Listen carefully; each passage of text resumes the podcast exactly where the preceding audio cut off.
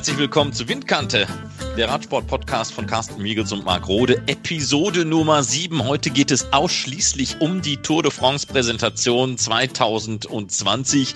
Wir müssen ja ganz ehrlich sagen, wir waren einigermaßen erstaunt darüber, was uns Christian Prudhomme da vorgestellt hat. Und es war nicht nur ein Punkt, der uns gewundert hat, es waren mehrere Punkte und über die müssen wir Carsten heute einfach sprechen.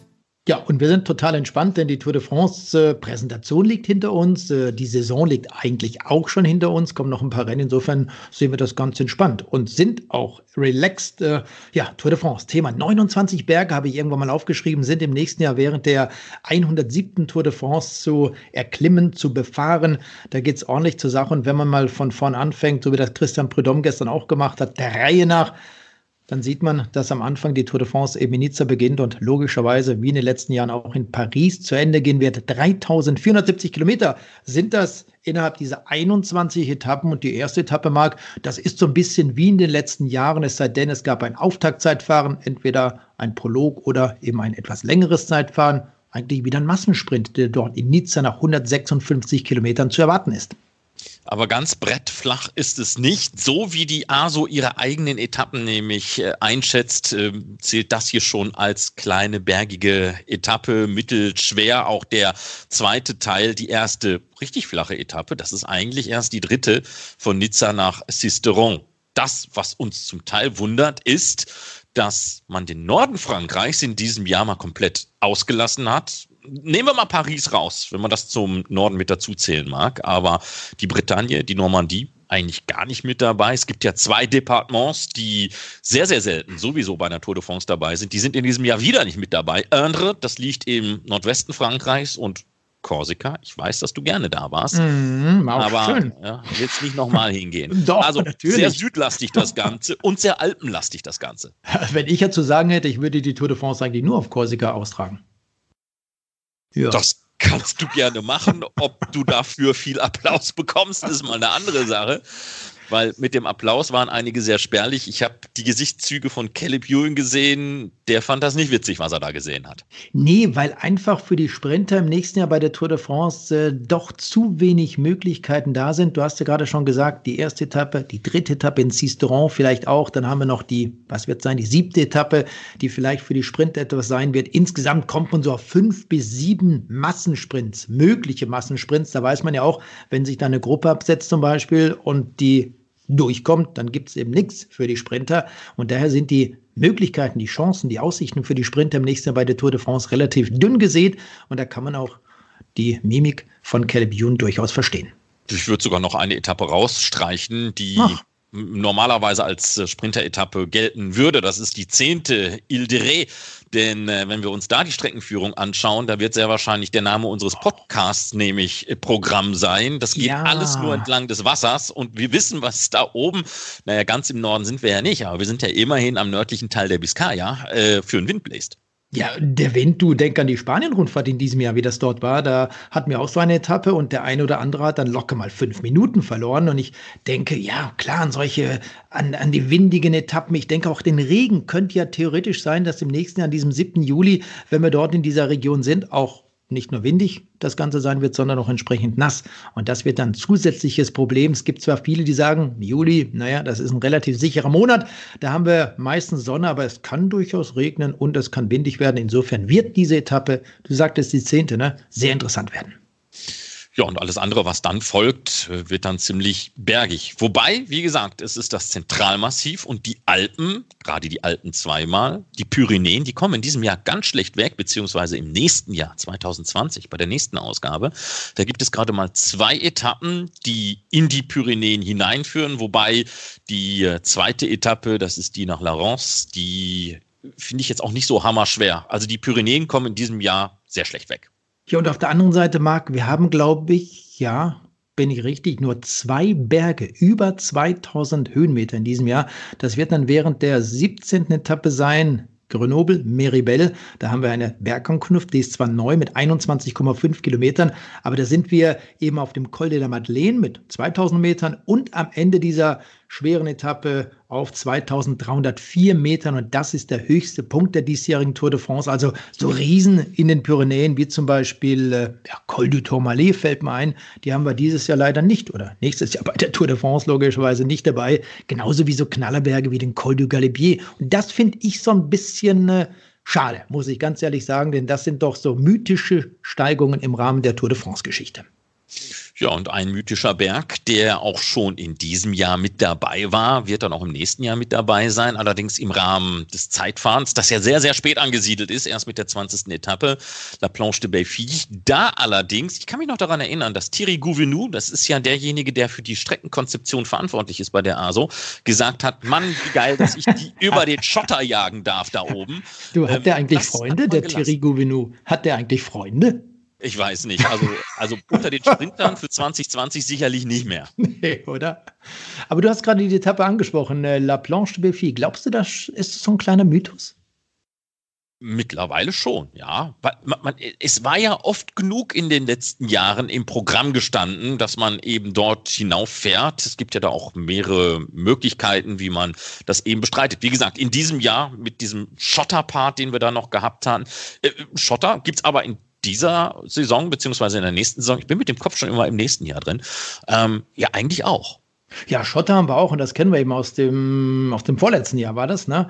Von der Tour de France. Da wird es eine kleine Passage geben, mit Schotter ein bisschen dabei und das gehört zwischenzeitlich auch so zum Standard dazu. Haben wir bei der Spanien-Rundfahrt dieses Jahr gesehen, sprich 2019 und bei der Tour, beim Giro zum Beispiel, war das auch schon einige Male dabei. Oder Paris-Tour als Beispiel, da gibt es ja auch Schotter, wenn das auch nicht von allen dort geliebt wird. Aber das gehört dazu und ich finde es gar nicht so schlecht, wenn man das ein bisschen einbaut.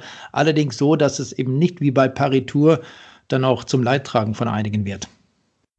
Ja, und dann haben wir natürlich auch noch ähm, Ruhetage. Wir müssen nicht über die Ruhetage reden, aber wir müssen über den Transport reden. Ich war auch verwundert, dass man ähm, derweilen doch auch ähm, etwas längere Anfahrtswege hat gerade auch in Zeiten, wo alle über das Klima reden und über die Reduktion von CO2 und am besten sollte man gar nicht mit dem Auto fahren, äh, war ich schon verwundert, dass es doch ab und zu sehr große ähm, Distanzen gibt, die man überbrücken muss, hinzukommen zur nächsten Etappe.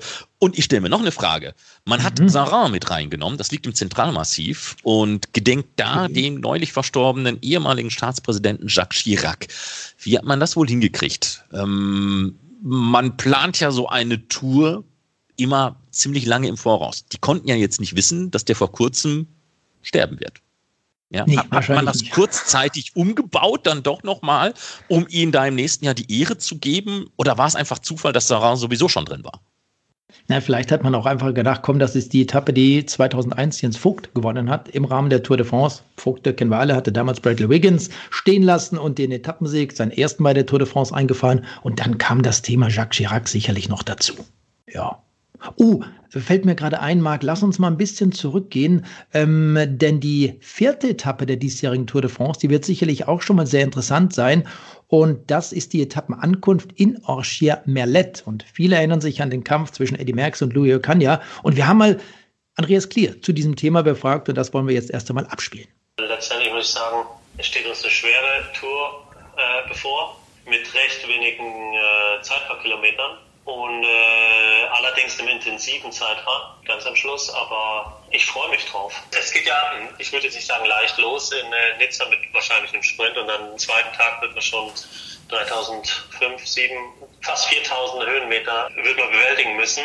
Vierter Tag Bergankunft, so viel äh, habe ich schon gelesen. Das ist super interessant und ich glaube, das öffnet dann das ganze Rennen sehr. Also du wirst natürlich als Nicht-Bergfahrer oder nur Helfer direkt auf deinen Platz verwiesen. Die Bergfahrer, die GC äh, Contenders, müssen sich am Anfang schon zeigen und ich glaube, ab Etappe 5 wird es eine Woche lang sehr interessant. Ja, wir haben, wir, wir haben ja mit Rigo jemand, der schon jetzt ein paar Mal bewiesen hat, dass er Richtung Podium fahren kann. Wir haben mit Dani Martinez einen jungen Fahrer, der dieses Jahr allerdings nicht teilnehmen konnte, weil er sich ähm, Handgelenk und Hand gebrochen hatte, unmittelbar vor der Tour.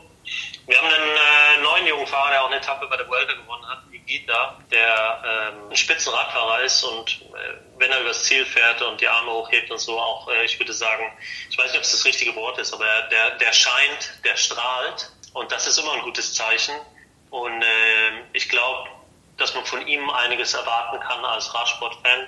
Ob der jetzt bei uns dann bei IF fährt äh, äh, nächstes Jahr oder eben in Zukunft irgendwo, wer weiß. Er ist sicher eine Bereicherung für den Radsport und ich bin super froh, dass er bei uns ist. Wir haben neue Fahrer auch im Team, die bestimmt auch eine Hilfe sein können. Ich weiß jetzt nicht, ob, es ist ja noch ziemlich früh, ich weiß jetzt nicht, ob die fahren werden, ob das Programm überhaupt in die Richtung geht für die Rennfahrer. Aber mit Markus Kurt Nielsen haben wir einen, ich würde sagen, High-Class Radrennfahrer, Helfer oder eben auch äh, Etappensieger, wenn, wenn man so will. Äh, wir haben mit äh, Paulus jemanden, der sehr gut Fahrrad fahren kann in den Bergen und auch so eine große Bereicherung ist für ein Team. Ich freue mich drauf, ja. Wir, wir haben, wir können aus dem Vollen schöpfen.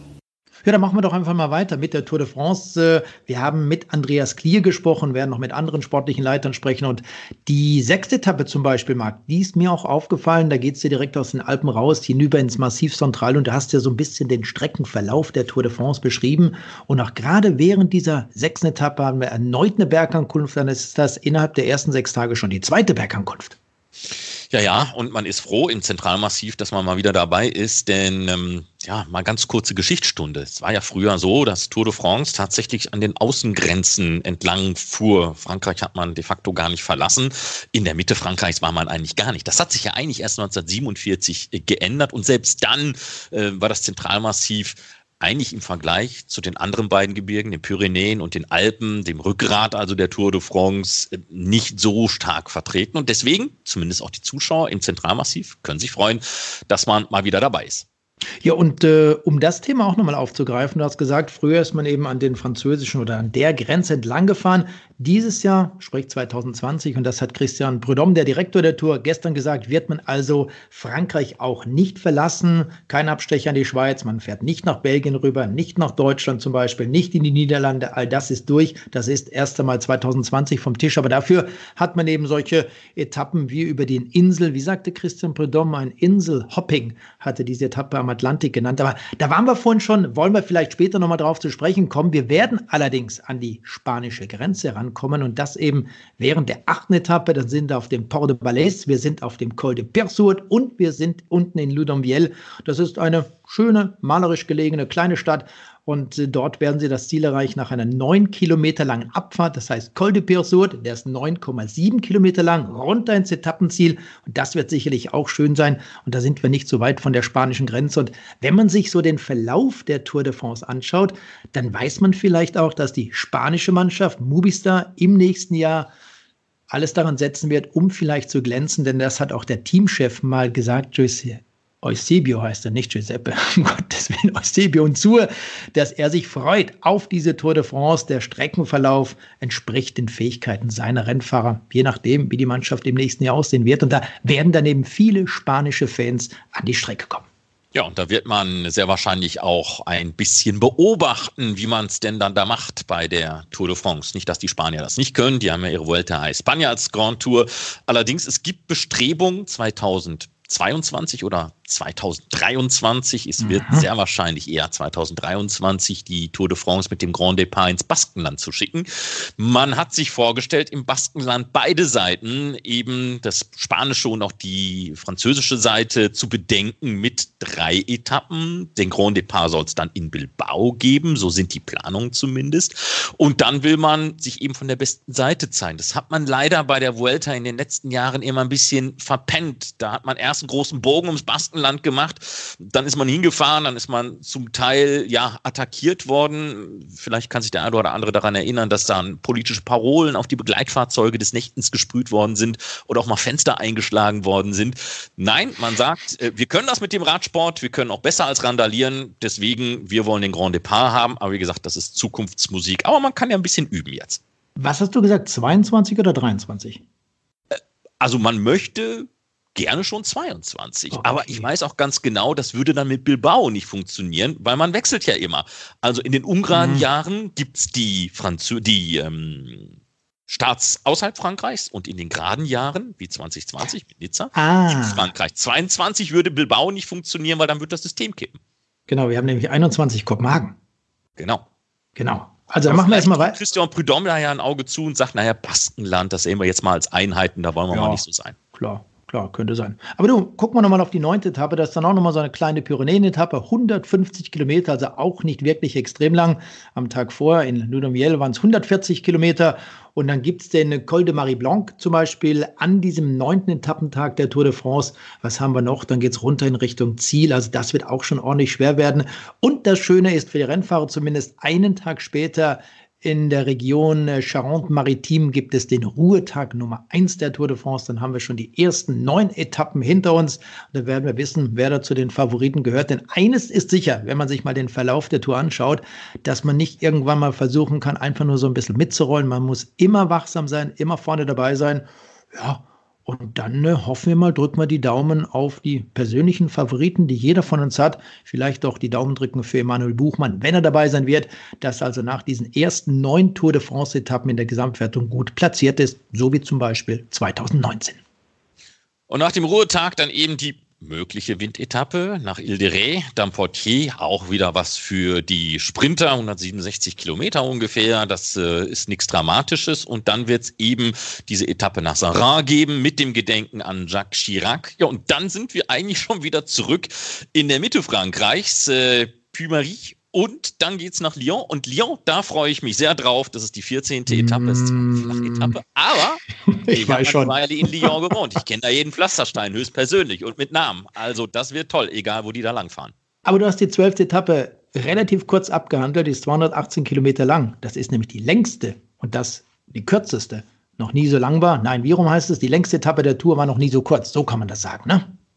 Die kürzeste, längste Etappe der Tour de France. Ja, ja genau. Das wird eben am 9. Juli sein. Und dann hast du gesagt, Puy-Marie, diese Bergankunft, der Lyon haben wir mit dabei. Aber du, Marc, du kennst dich in Lyon ja, wenn du dort ein paar Monate verbracht hast, auch wirklich sehr gut aus. Auf den letzten, ich glaube, 15, 20 Kilometern gibt es einige Steigungen und die sind dann schon ziemlich ruppig. Naja, also es äh, gibt ja, ich habe damals äh, oberhalb von Perrache gewohnt. Also wenn einer von euch schon mal in, in Lyon war, es gibt ja diese zwei Bahnhöfe, äh, den, den Hauptbahnhof und dann eben Perrache, das ist ja mehr oder minder die Endstation. Und ähm, darüber, ähm, wenn man da fährt, das ist natürlich sehr unangenehm. Croix-Rousse ist auch sehr unangenehm. Croix-Rousse war das letzte Mal im Programm, als man äh, in Lyon zu Gast war. Das ist auch sowas, wo man denkt, darf doch jetzt hier nicht wahr sein. Ich war doch hier gerade hunderte Kilometer im Flachen. Wo kommt diese Rampe her? Ja, du fährst da wie in so eine Mauer rein. Ähm, das macht wenig Spaß, in der Tat. Apropos Mauer. Der nächste Tag von Lyon nach äh, Grand Colombier, da geht es ins Jura hinein und das wird auch sehr schwer werden. Die Etappe ist 175 Kilometer lang, vor allem im wieder Bergankunft bei der Tour de France und das ist der 12. Juli und einen Tag vor dem zweiten Ruhetag, der in der Region Isère abgehalten wird. Also auch da sind wir wieder voll dabei und dann werden die Karten vielleicht, bevor es in die letzte Woche der Tour de France geht, neu gemischt. Ja, man muss die Strecke sowieso so nehmen, äh, wie es ist. Äh, jetzt speziell für uns äh, wären wir mit Sicherheit äh, noch zufriedener gewesen mit ein bisschen mehr Zeitfahrkilometern, vielleicht auch wieder mit einem Mannschaftszeitfahren drin, was wir dieses Jahr gewonnen haben. Ähm, aber im Endeffekt äh, ist die Strecke so, wie sie ist und ich denke, dass sie, dass sie uns auf jeden Fall unseren Fahrern auch liegen wird. Ich würde sie ein bisschen vergleichen mit der mit der Vuelta-Strecke von diesem Jahr. Äh, viele, viele schwere Etappen und äh, ja, die Vuelta haben wir auch gewonnen. Von daher äh, kann ich durchaus, äh, denke ich durchaus, dass die, dass auch die Tourstrecke uns liegen wird. Was natürlich Fakt ist, ist, dass dass äh, Team Team Sky oder Team Ineos äh, jahrelang die Tour dominiert hat, äh, dass sie auch mit der Taktik gefahren sind mit mit äh, zwei Teamleadern, also dass wir durchaus, äh, dass man weiß, dass das durchaus funktioniert. Ähm, natürlich, wir haben dieses Jahr die die Vuelta gewonnen mit dem Team auf dem Podium gewesen in der Tour und in der in, im Giro und das große Ziel, der große Traum ist natürlich äh, auch die Tour de France zu gewinnen und da werden wir uns jetzt äh, in den nächsten Wochen gut zusammensetzen müssen und, äh, und das planen müssen, wie wir, wie wir das bewerkstelligen wollen. Ja, das meint Christian Jermann zu äh, der Tour de France und den Ausblicken. Es ist ja schon mal sehr interessant, dass es viele Leute gibt, die verschiedentlich auf diese Tour blicken, immer mit natürlich einem anderen Blickwinkel, aber ich glaube, von ihm haben wir jetzt nichts anderes erwarten können.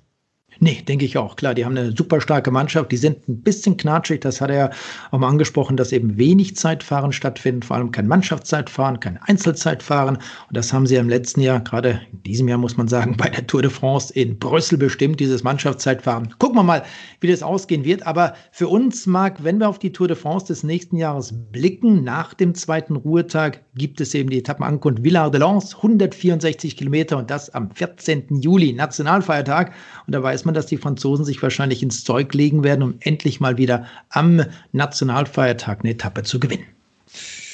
Ja, ich meine, wenn wir uns den Applaus angehört haben, als die Fahrer ja in Paris bei der Präsentation kurz vorgestellt worden sind, hat man ja sowieso den Eindruck gehabt, äh, Romain Bardet und Thibaut Pinot werden einen Doppelschlag landen bei der Tour de France. Ja, bleibt abzuwarten. Zu wünschen wäre es den Franzosen. Ähm, was mich ähm, übrigens, bevor wir da weitermachen in Richtung Merivelle, was mich gewundert hat, wenn du Geld darauf gesetzt hättest, zu sagen, Tinie bekommt nochmal eine Chance, nachdem ja die Etappe aufgrund der Wetterverhältnisse in diesem Jahr abgebrochen oder eingekürzt worden ist, je nachdem, wie man das gerne sieht.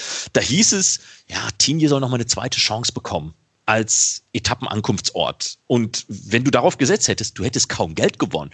Ähm, hättest du mal darauf gesetzt, dass das nicht passiert, weil dann hättest du nämlich Geld gemacht, weil Tini ist nämlich nicht dabei. Ja, die sind nicht dabei. Schade auf der einen Seite, dass man da nicht nochmal hochfährt, aber klar, wir wissen ja auch nicht, wie das im Einzelnen immer funktioniert, wie die Strecken ausgesucht werden, wer wie viel jeweils bezahlt, äh, wie hoch das Budget der verschiedenen Gemeinden, der Kommunen, der Region ist. Auf der einen Seite ein bisschen schade, aber naja, Meribel sehen wir auf jeden Fall mit der Tour de France am, wann war das, am 17. Etappentag, ne? Und dann, äh, ja, komm, gehen wir mal zum Ende, denn das ist nicht mehr so dramatisch, bis auf dieses Einzelzeitfahren zwischen Lure und La Planche de Belfi. Das wird die 20. Etappe der Tour sein, eben auch so eine kleine Bergankunft. Einzelzeitfahren, wie lang? Wie lang ist es? 36 Kilometer, ne? Ungefähr, ja. Ja, also, und dann äh, wird man dort wissen, wenn das Zeitfahren zu Ende ist, wer die Tour de France 2020, die 107. Tour de France, eben nach diesen 21 Etappen und 3470 Kilometern gewonnen hat. Ich denke, das wird trotz dem, auch wenn man das Ganze jetzt mal so mit etwas Abstand nach der gestrigen Präsentation betrachtet, auf jeden Fall eine sehr interessante, abwechslungsreiche Tour de France werden und vielleicht sogar noch interessanter als in den letzten Jahren, weil es in der ersten Woche nicht so viele Möglichkeiten für die Sprinter gibt und es dadurch eben vielleicht auch manchmal nicht ganz so langweilig ist. Und jetzt muss ich mal eine Lanze für die Frauen brechen. Ja, die saßen da bei der Teampräsentation oder bei der Tourpräsentation, wie bestellt und nicht abgeholt. Mit einem einzigen Satz hat Christian Prudhomme auf La Course hingewiesen. Und mhm. äh, auch der Chef der ASO hat es mit einem Halbsatz gesagt. Na gut, er hat dann nochmal aufgelistet, dass man auch noch andere Frauenrennen, sechs insgesamt äh, Großevents da veranstaltet.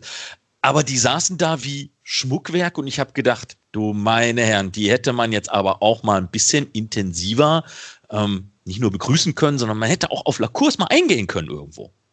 Da muss ich dir absolut recht geben, aber weißt du was, lass mir doch zu diesem Thema nochmal unseren Kollegen Christian Lichtenberg zu Wort kommen.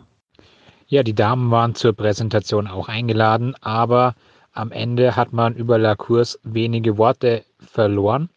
Es ist klar, nächstes Jahr 2020 wird La Course wieder in Paris stattfinden. Es sollen zehn Runden auf dem Champs-Élysées gefahren werden. Also so, wie man vor sieben Jahren angefangen hat. Was momentan noch ein bisschen unklar ist, es gibt da zwei Termine, die im Raum stehen. Auf der einen Seite steht der 10. Juli, auf der anderen Seite kommt die Tour ja erst später rein. Da wird sich die ASO noch entscheiden müssen, welchen Termin man dann letztendlich für La Course wählt könnte durchaus sein, dass es ein kluger Schachzug ist, äh, wenn die Frauen früher starten, also bereits am 10. Juli, weil dann nämlich die Überschneidung mit Olympia nicht so äh, groß wäre. Sprich, es könnten viele Stars dann auch am Rennen teilnehmen, die sich Hoffnungen machen, später bei den Olympischen Spielen um Edelmetall mitzufahren. Auf der anderen Seite natürlich eine ganz, ganz große, schwierige Geschichte, den Champs-Élysées in Paris abzusperren und das dann gleich zweimal, einmal für die Frauen an einem anderen Datum wie für die Männer. Ja, und ansonsten, hm, klar, der Ruf ist immer laut, dass man eine Frauentour de France will. Auf der anderen Seite muss man ja ganz klar sagen, sowohl die ASO kann das momentan schwer durchführen und auch die Frauenteams könnten das, so wie die gesamte Organisation des Frauenradsports, könnte das nicht bewerkstelligen, eine dreiwöchige Rundfahrt à la Tour de France äh, im Programm zu haben. Da würde so viel anderes runterfallen. Da würden so viele Teams überhaupt nicht die Möglichkeit haben, über drei Wochen lang professionellen Sport bedienen zu können, dass das eigentlich da relativ wenig Sinn macht. Ich denke, es ist gut, wenn man die Frauen momentan involviert, wenn es ein Rennen gibt, wenn das vielleicht auch in Zukunft ein bisschen größer wird. Allerdings, ja, eine echte Tour de France über drei Wochen, ich denke, das ist noch eine weite, weite Reise dorthin. Ja, wollen wir das Ganze nochmal ganz kurz zusammenfassen. 29 Berge der höchsten Kategorie, also zwei 1 und Ohrkategorie. Dann sind das 3470 Kilometer im Rahmen dieser 21 Etappen der Tour de France. Es geht in Nizza los. Die Tour de France wird in Paris auf den Champs-Élysées beendet. Und dann haben wir eben ja, fünf der acht französischen Bergmassive, die überquert werden, die durchfahren werden. Und dann haben wir 13 Anstiege in den Alpen, sieben im Massiv Central, fünf in den Pyrenäen, drei im Jura und zum Abschluss geht es dann eben noch La Planche de Belfin, die Vogesen hinein. Ich finde, Marc, das ist eine trotzdem schöne Tour de France, auch wenn wir am Anfang ein bisschen skeptisch waren. Und gibt es jetzt noch was zu sagen? Ja, äh, wir haben das Thema Olympia kurz angerissen. Da sollten wir vielleicht noch mal ganz, ganz kurz drauf gucken. Denn ja, wenn man in Paris angekommen ist, sind so noch ein paar Tage inklusive Jetlag, äh, wenn es in Tokio um Gold, Silber und Bronze geht. Äh, dann nur noch mal auf ein paar Fahrer geblickt. Tom Dumoulin meint, hey, Tour de France und Olympia, das schaffe ich zusammen, gar kein Ding. Ist nur die Frage, ob man ihn mitnimmt, denn äh, bei Jumbo Fisma gibt es ein paar andere Fahrer, die sicherlich da auch den Finger heben und vielleicht keinen Bock auf Olympia haben. Alejandro Valverde, der hat Bock auf Olympia, der sagt, Tour de France interessiert mich Bohne, mache ich nicht. Ich will nochmal Gold, ich will definitiv nochmal eine Medaille. Vincenzo Nibali denkt ganz genauso, der sagt, hey, Tour de France, aber nicht 2020, ich will Olympiasieger werden. Und Chris Froome, möchte ja gerne zurückkommen mit dem Saitama Classic in diesem Jahr sein Comeback geben. So unrund wie der gelaufen ist in Paris jetzt äh, vor ein paar Tagen, weiß ich nicht, fehlt mir der Glaube, er sollte sich vielleicht doch noch mal ein bisschen besser ausholen, äh, ausruhen und erholen. Meinte, dass Egan Bernal ihm die Zusage gegeben hat, ihn bei der Tour im nächsten Jahr zu unterstützen. Vielleicht sollte man es anders rausmachen. Aber gut, das muss das Team Ineos wissen.